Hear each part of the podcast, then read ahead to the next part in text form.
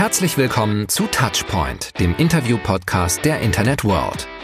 Wir plaudern mit den spannendsten Köpfen aus E-Commerce und Marketing über die neuesten Branchenentwicklungen des digitalen Handels. Hallo und herzlich willkommen zu Touchpoint, dem Podcast-Format der Internet World. Mein Name ist Ingrid Lommer. Ich bin Redakteurin der Internet World im Ressort E-Commerce und ich habe mir heute einen Gast eingeladen, den man mit Fug und Recht als deutschen Hidden Champion bezeichnen kann. Denn ein Unternehmen, das einen Jahresumsatz von über 200 Millionen Euro realisiert, das ist ja mal definitiv ein Champion. Und wenn der Gründer und Chef so eines Champions in den letzten drei Jahren gefühlt weniger als zehn Interviews gegeben hat, dann ist er auch definitiv hidden. Und umso mehr freue ich mich, dass Peter Schajewski heute bei mir ist, Gründer und CEO der Berlin Brands Group, bis letztes Jahr noch bekannt als Schaltec. Peter, Herzlich willkommen. Super, vielen Dank, ähm, Ingrid. Freut mich heute hier mit dir zu sein. Peter, du hast Schaltec ja schon 2005 gegründet. Ja? Also ihr seid echt schon lange auf dem Markt. Ihr seid in über 20 Ländern aktiv. Ihr führt 40 Websites, Dutzende Marktplatzpräsenzen. Ihr führt 14 eigene Marken mit 2500 Produkten, macht dreistellige Millionen Umsätze und einstellige Millionen Gewinne. Und trotzdem haben mich in den letzten Wochen einige Marktteilnehmer, denen ich erzählt habe, dass Peter Schajaski zu mir zu äh, Touchpoint kommt, äh, ziemlich verwundert angeschaut und gefragt, Peter, wer? Wie kommt denn das? Arbeitest du gerne im Verborgenen?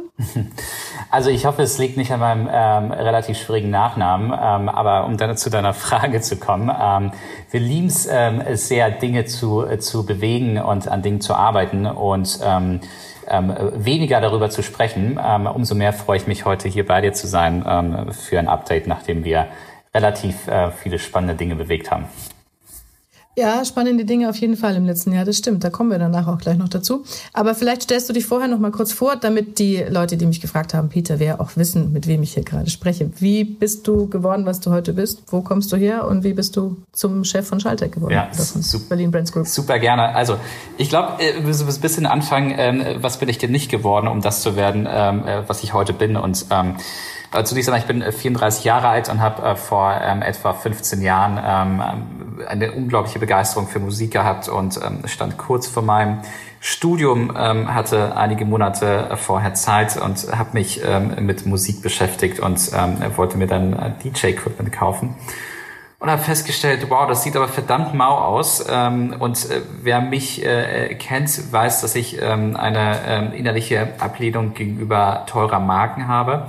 Ähm, ich mag ähm, zwar Dinge, die ähm, auf jeden Fall qualitativ und geschmackvoll sind, allerdings auf der anderen Seite habe ich ein Problem damit, wenn Marken in der Summe ihrer Wertschöpfungsschritte ähm, einen Preis haben, den ich schwer nachvollziehen kann. Und ähm, das war so der Fall, als ich mir eben ähm, Plattenspieler und ähm, Mixer und, und Kopfhörer kaufen wollte und feststellte, Mensch, da müsste jetzt ein großer Teil meiner Ersparnisse draufgehen.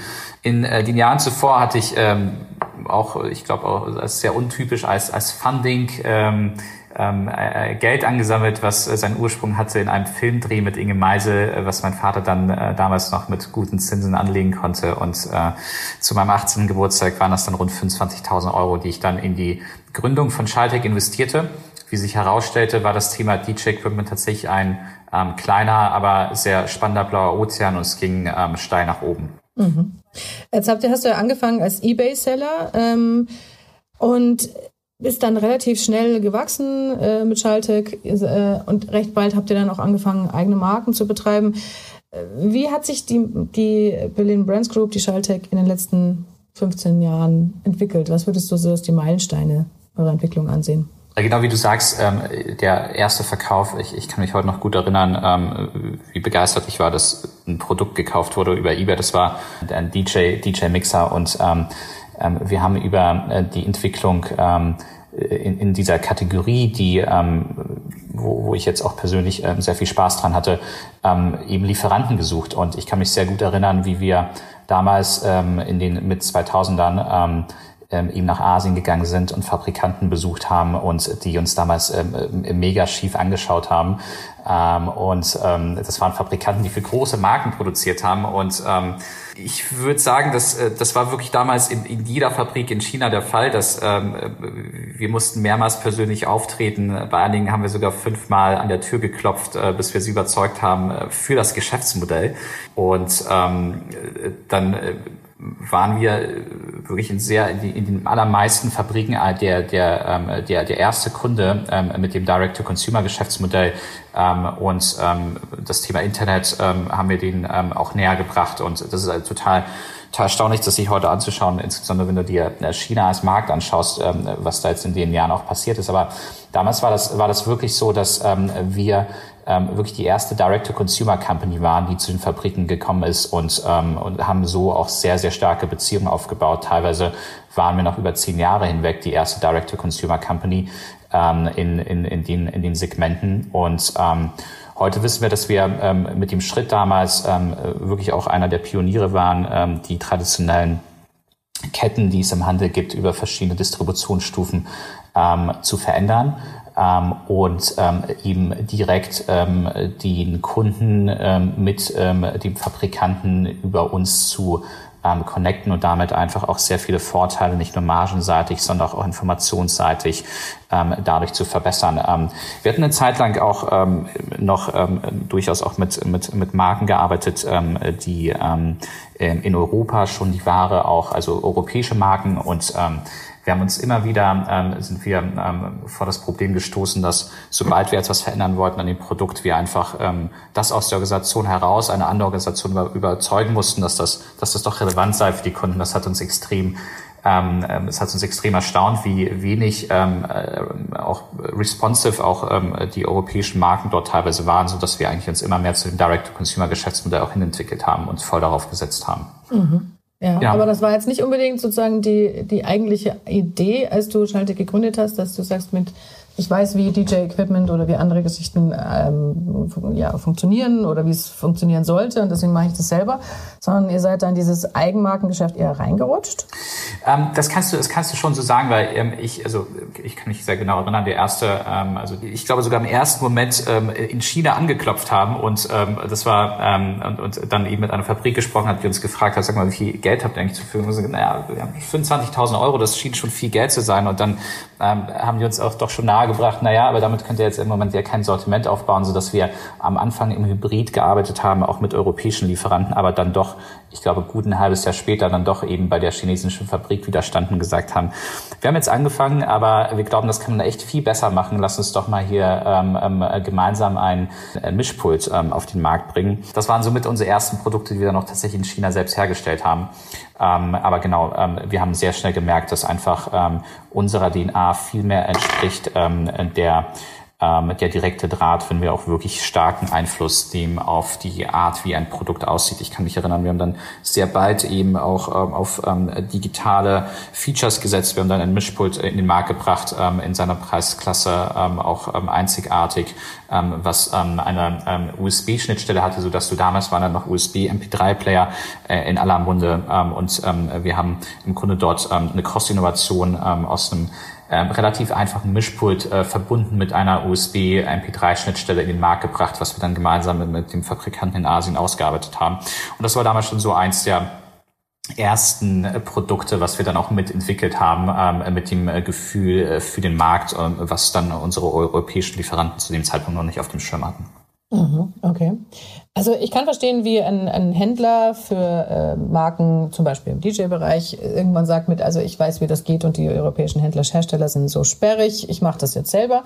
Und dass dann Marken entstehen wie, ich weiß nicht, eure Auna zum Beispiel, ich hoffe, ich, hoffe, ich habe es richtig ausgesprochen, ähm, oder, oder Unoman oder sowas. Ja, also wirklich äh, Marken, die sich mit Produkten beschäftigen im, im High-Fidelity-Bereich oder eben auch im DJ-Bereich. Ja, okay. Aber ihr macht ja jetzt nicht nur mehr das, ihr habt äh, Klarstein, also Küchengeräte, ihr habt Capital Sports, da geht es um, um, Sport- und Fitnessprodukte, ihr habt Blumfeld, da geht es um Outdoor und Living und noch ganz viele andere Marken, die jetzt mit eurem eigentlichen äh, Kern-DNA, wo ihr produkttechnisch herkommt, ja nichts mehr zu tun habt. Ähm, wie kam das, diese Erweiterung um neue Sortimente? Ja, also es ähm, mag von außen so aussehen, dass es äh, wenig miteinander zu tun hat, ähm, aber im Grunde ähm, wir ähm, haben uns ähm, irgendwann wirklich aus einer Kundenperspektive auch äh, verschiedene Märkte angeschaut. Man muss dazu sagen, dass der Markt vom DJ-Equipment einfach für uns irgendwann, das haben wir festgestellt, es war ein spannender Startmarkt, aber ähm, ich habe dann doch auch festgestellt, so Leute wie mich ähm, gibt's zwar, aber ähm, davon gibt's weniger als solche, die sich ähm, ja vielleicht ein Küchengerät kaufen möchten. Und ähm, das ist dann schon noch eine überschaubare Kategorie.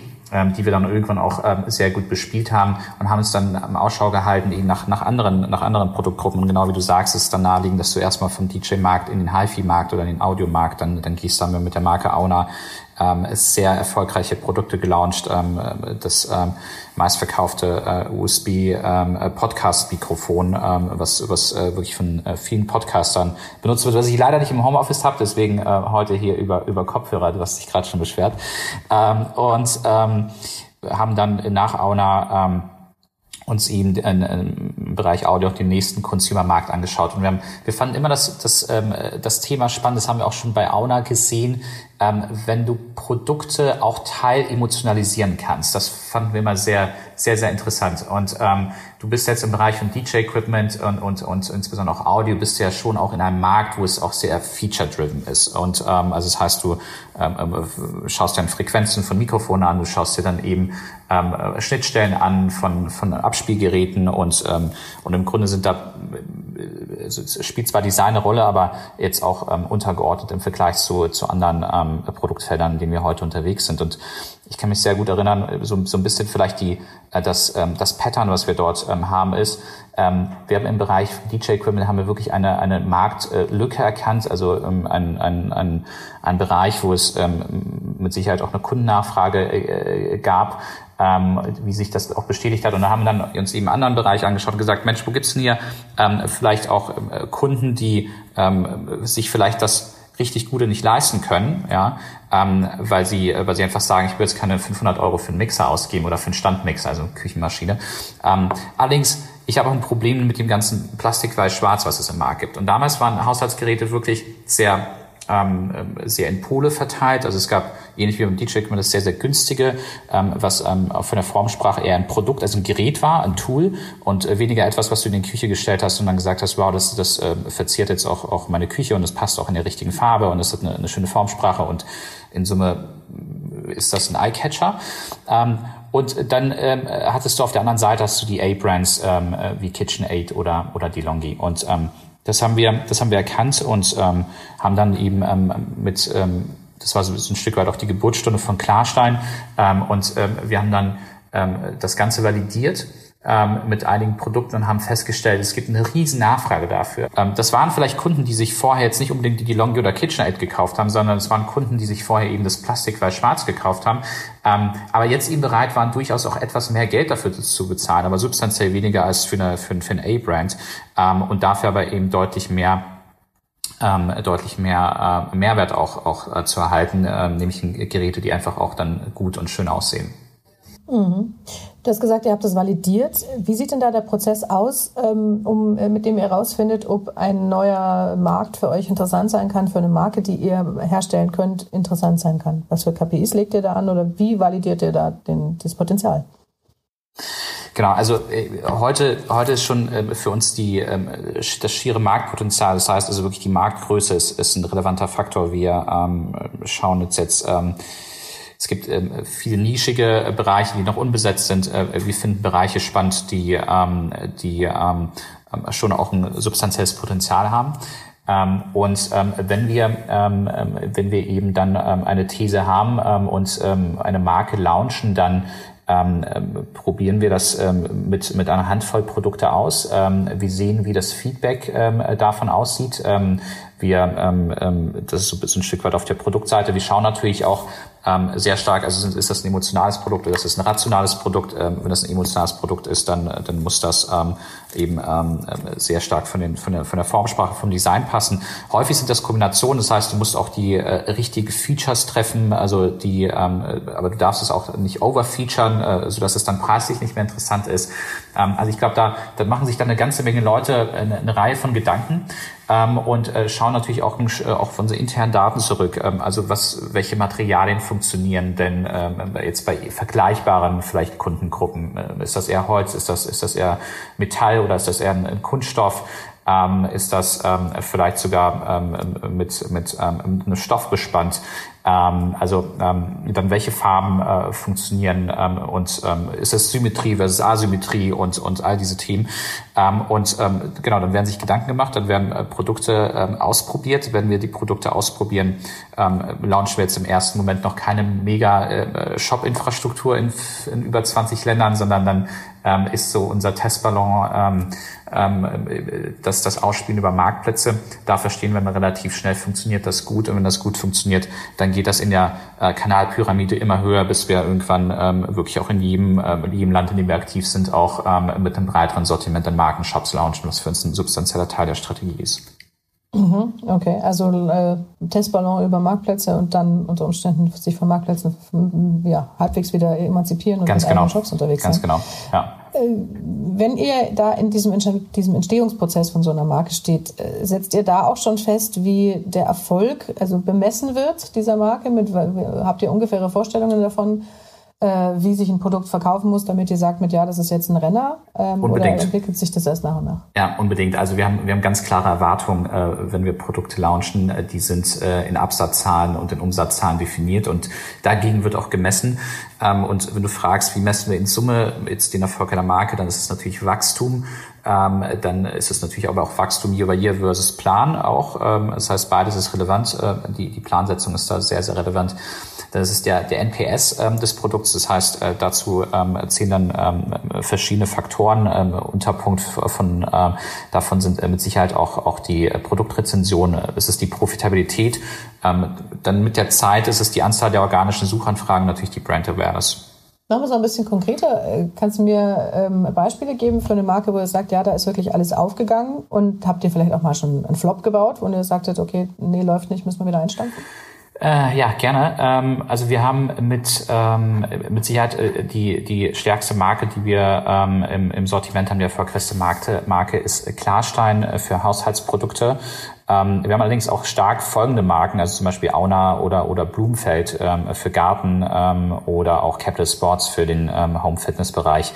Ähm, aber wenn wir ähm, jetzt äh, bei, bei Klarstein bleiben, Klarstein steht für inzwischen etwas über 50 Prozent unseres Umsatzes. Das heißt, ähm, Standalone, eine, ähm, also starke im, im dreistelligen Millionenbereich ähm, Direct-to-Consumer-Marke und wir ähm, machen ähm, genau vielleicht zum, zu der Frage der Markenflops. Also mir sind jetzt keine wirklichen Flops bewusst. Ich glaube, was wir mit der Zeit wirklich festgestellt haben, ist, dass einige Kategorien für uns einfach zu klein und zu nischig sind. Ähm, das Beispiel DJ-Equipment oder ähm, auch ähm, die wir haben noch verschiedene kleine Nischenmarken gelauncht, die wir dann ähm, irgendwann auch, wo wir uns dann irgendwann auch zurückgezogen haben, weil was du ähm, schon auch machen musst, ist, ähm, um jetzt auch, sag mal, auch die KPIs, die du gerade angesprochen hast, zu erzielen, du musst dann schon irgendwann substanziell auch investieren, um die Marken weiterzuentwickeln. Und ähm, ich glaube, die meisten Companies haben Schwierigkeiten, eine Marke zu entwickeln.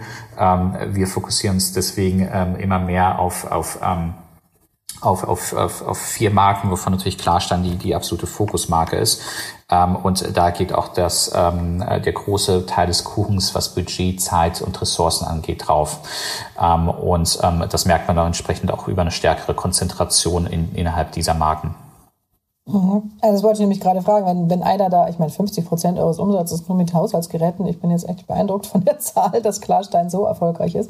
Ähm, aber es ist natürlich, äh, birgt ja wahrscheinlich auch die Gefahr, dass man dann sagt, naja, das ist unser großer, ähm, unser Champion, auf den konzentrieren wir uns.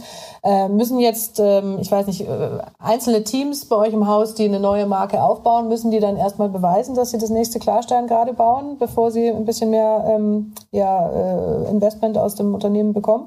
Oder habt ihr da wie soll man sagen, immer so eine Art Pool bereitstehen für neue Ideen, für neue Marken, die sich äh, in Zukunft noch entwickeln können. Ja. Also ähm, ich würde ähm, genau, ich würde dazu sagen, äh, wahrscheinlich äh, von, von außen ähm, denkt man, wow, wir haben, wir haben so viele, ähm, man, man, man könnte vielleicht wahrnehmen, wir launchen hier einmal im Monat eine neue Marke. Ähm, tatsächlich ist das so, äh, tatsächlich ist es so, dass wir ähm, schon auch ähm, inzwischen ja auch ähm, in, uns in unseren Bereichen ähm, sehr viel ähm, sehr viel Produktdesign und Technologie-Know-how aufgebaut haben. Das heißt, ähm, wir haben Teams, die sich ähm, dann nur um Weinkühlschränke und ähm, Technologien und Designs äh, dieser Produktklassen kümmern. Und ähm, das heißt, wir ähm, haben dort also eine Kategorie, die wir in der Tiefe immer besser bearbeiten und wo wir auch ähm, auch Innovation treiben ähm, Designs auch ähm, ähm, erstmalig in der Art in den Markt bringen, auch Dinge ausprobieren, weil wir einfach aus den Daten, die wir inzwischen dort gesammelt haben, einen so großen Pool haben, dass wir das auch tun können. Ähm, das heißt, ähm, die Frage, die du ja stellst, ist ein Stück weit Breite versus Tiefe. Ähm, also wir glauben, dass, ähm, dass in Summe ähm, im Direct-to-Consumer-Bereich durchaus auch schon eine ziemliche ähm, Dichte da ist. Es gibt, glaube ich, ähm, Profis, die ähm, ähnlich wie wir jetzt für den Bereich äh, Konsum Hardgoods, Consumer Hardgoods ähm, gut aufgestellt sind, eben in Bereichen Fashion oder Beauty ähm, ihr, ihr, ihren Job richtig gut machen. Ähm, und ähm, da sagen wir, ähm, wir wissen, was wir gut können und äh, da in, dieser, in diesen Kategorien bewegen wir uns dann auch sehr, sehr gerne. Das heißt, äh, wenn du, wenn du, wenn du so willst, dann ähm, ähm, also wenn wir, wenn wir heute, ähm, ich sag mal, Produkte launchen, dann ist das sehr stark unser Ziel, das innerhalb der bestehenden Marken zu tun. Mhm, okay, also ihr müsst jetzt nicht irgendwie noch fünf neue Marken aufmachen und noch äh, weitere Märkte erobern. Ganz genau. Also ich würde sagen, der Kern der Ressourcen ähm, bei uns in-house geht ähm, in die bestehenden Sortimente, in die bestehenden Kategorien, vor allem in die bestehenden, in die bestehenden Marken. Also innerhalb der bestehenden Marken können wir, probieren wir schon natürlich auch neue, neue Sortimente, neue Kategorien aus, aber ähm, die Idee ist ganz stark, diese Ressourcen, die wir dort haben, auch auf die Marken äh, zu fokussieren, dadurch auch die Markenbekanntheit und Markenstärke zu hebeln. Gehen wir mal kurz auf das Thema Marktplätze. Du hast ja gemeint, Marktplätze nutzt ihr, um Eigenmarken äh, zu launchen, um zu gucken, ob die Sache läuft, ähm, vielleicht auch um zu schauen, äh, auf was die, die, Kunden reagieren, wie die Bewertungen ausfallen, was man vielleicht am Produkt noch machen muss. Und später versucht ihr äh, mehr Wert aufs Eigengeschäft zu legen. Wie wichtig sind denn Marktplätze für euch jetzt ähm, umsatzseitig mittlerweile. Kannst du mir da ein bisschen was verraten? Ja, ähm, kann ich gerne. Äh, vielleicht würde ich das Ganze nochmal eine Ebene sogar höher heben, so, so, ein, ähm, so ein Stück weit, was glaube ich, was, ähm, was ist ähm, heute relevant für ein erfolgreiches äh, Direct-to-Consumer-Business. Und ich bin ähm, mega stolz, ähm, was, ähm, was wir dort als, als Burn Brands Group an, als, als Plattform äh, aufgebaut haben. Wir sprechen da auch intern von der BBG-Plattform. Ähm, und ähm, die besteht ähm, aus, aus verschiedenen Säulen. Das Marktplätze, äh, die Marktplätze ist, ist eine, eine der Säulen. Ähm, und ähm, im Grunde ist das ähm, das Thema ähm, äh, global Countries, äh, also Länder. Ähm, neben Europa ähm, zählt da auch die USA ähm, zum wichtigen Markt von uns und auch eben die Türkei. Ähm, dann ist es das Thema der Absatzkanäle. Ähm, da haben wir ähm, unsere eigenen Shops. Ähm, wir haben Plattformen und wir haben Amazon. Ähm, wir ähm, fahren, ähm, man, man nimmt uns immer wahr als, ähm, als, als, als, als Amazon-Verkäufer. Das ist ähm, ganz spannend, weil ähm, also es stimmt, wir gehören, wir zählen weltweit zu den relevantesten Verkäufern auf Amazon. Allerdings die Hälfte, ähm, also deutlich die Hälfte, äh, weniger als die Hälfte unseres Umsatzes ähm, fahren wir ähm, über Amazon. Ähm, wir, ähm, wir glauben auch, dass der europäische Markt nochmal ganz anders aufgestellt ist als beispielsweise äh, China oder die USA, wo du eine sehr hohe Konzentration hast auf wenig große Marktplatzplayer, ist Europa deutlich fragmentierter. Und ähm, wenn du dir anschaust, beispielsweise Frankreich, da ähm, hat Amazon große Schwierigkeiten, ähm, auch politisch gesehen, auch eine, Akzept also eine hohe Akzeptanz zu finden. Ähm, da hast du ähm, sehr viele weitere relevante Player. Wenn du jetzt Richtung Osteuropa gehst, da haben wir in, ähm, mit unserem Office in Bratislava, wo etwa ähm, 130 Leute, ähm, insbesondere Marketing und Sales Teams ähm, und Customer Service für die osteuropäischen ähm, äh, Märkte arbeiten, haben einen strategischen ähm, ähm, Ankerpunkt, ähm, von dem aus wir Osteuropa bedienen. In Osteuropa hast du keinen einzigen relevanten Marktplatz, ähm, außer jetzt Allegro in Polen, ähm, wobei ähm, wir mit Osteuropa vor allen Dingen die Märkte um Polen herum meinen, also äh, äh, Tschechien, ähm, dann die äh, Slowakei, Ungarn etc. Und ähm, das heißt, da hast du dann wiederum komplett gar keine Marktplätze. Ähm, und ähm, so ist das, dass wir äh, im Grunde heute, ähm, also äh, innerhalb der Nicht-Amazon-Umsätze ist der mit Abstand größte und wichtigste Kanal sind unsere eigenen, äh, eigenen Shops. Ähm, und insbesondere bei den ähm, ähm, stärker, also bei den älteren Marken äh, oder bei Marken, die eine größere Relevanz haben, ähm, äh, spielen die äh, Eigenkanalumsätze eine besondere Rolle und ähm, wir fahren da ähm, einen äh, dreistelligen Millionenbereich, deutlichen dreistelligen Millionenbereich ähm, wirklich nur über eigene Kanäle ein. Ähm, das ist sozusagen die, ähm, die, ähm, also die, die Säulen Amazon, ähm, eigene Kanäle und dann bauen wir natürlich genauso auf ähm, auf weitere, ähm, weitere Channels, also weitere Marktplätze. Wir sagen nämlich, ähm, auch, auch das ist einer unserer, ähm, unserer Glaubensansätze, ähm, dass ähm, wir den Kunden in allen relevanten ähm, digitalen Kaufhäusern des Internets ähm, erreichen möchten. So, und da gibt es eben äh, Kunden, die sagen, naja, wie meine Mutter, ähm, ich kaufe mir die Heizdecke lieber auf Otto. Ja, und dann gibt es wiederum ähm, meine, meine Verlobte, ähm, die ähm, ihren Einstiegspunkt bei Instagram hat. Und dann gibt's wiederum andere Leute, Iland, äh, die wissen dann, okay, ich kriege in Frankreich das Produkt lieber bei C-Discount, weil, weil ich die Casino-Gruppe ähm, bei dir einkaufe und, und mir, mir sagt C-Discount was.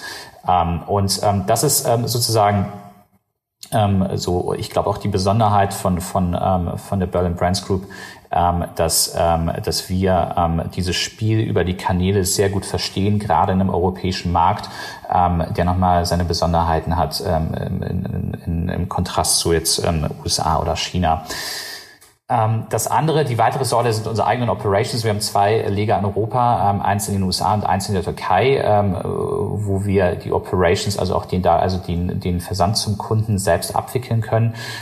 Und am Ende des Tages muss das Ganze auch sehr automatisiert dann auch aussteuern können und nämlich äh, über Markensortimente und die Komplexität äh, der einzelnen Kalender, äh, Kanäle und Länder auch, auch beherrschen und ähm, da haben wir ähm, in den letzten Jahren eine sehr ähm, starke Daten- und Planungsinfrastruktur aufgebaut.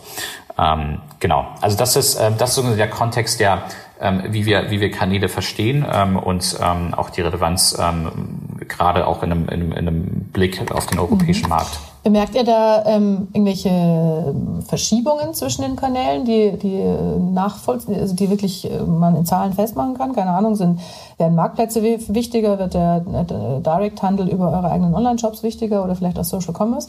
Oder fällt das unter, kann man eigentlich so nicht sagen, weil es in jedem Markt ein bisschen unterschiedlich ist, die Entwicklung? Ganz genau. Ich glaube, das, das letzte trifft den Punkt sehr gut. Also es, es hängt äh, stark vom Land ab ähm, und ähm, es hängt auch von der Produktgruppe ab. Und ähm, am Ende des Tages sind wir zu der These gekommen, du musst den Kunden da erreichen, wo er seinen Einstiegspunkt hat. Ähm, und ähm, es gibt nämlich Kunden, die, die steigen nur bei Auto ein. Es gibt Kunden, die äh, googeln nur und es gibt andere Kunden, die steigen nur bei Amazon ein. Und dann gibt es äh, wiederum andere, die haben ähm, jetzt äh, gerade einen Gutschein bekommen äh, von, von äh, Fnac in Frankreich in einem lokalen Geschäft und steigen deswegen äh, bei Fnac online ein und, ähm, und ähm, suchen dort. Und ähm, diese Kunden möchtest du nicht verlieren. Also wenn du die Maxim, den maximalen Reach aufbauen möchtest, ähm, dann, ähm, dann macht das Sinn, auch ähm, diese Kunden zu bedienen und auch ähm, diese Komplexität auch aufzubauen und zu beherrschen.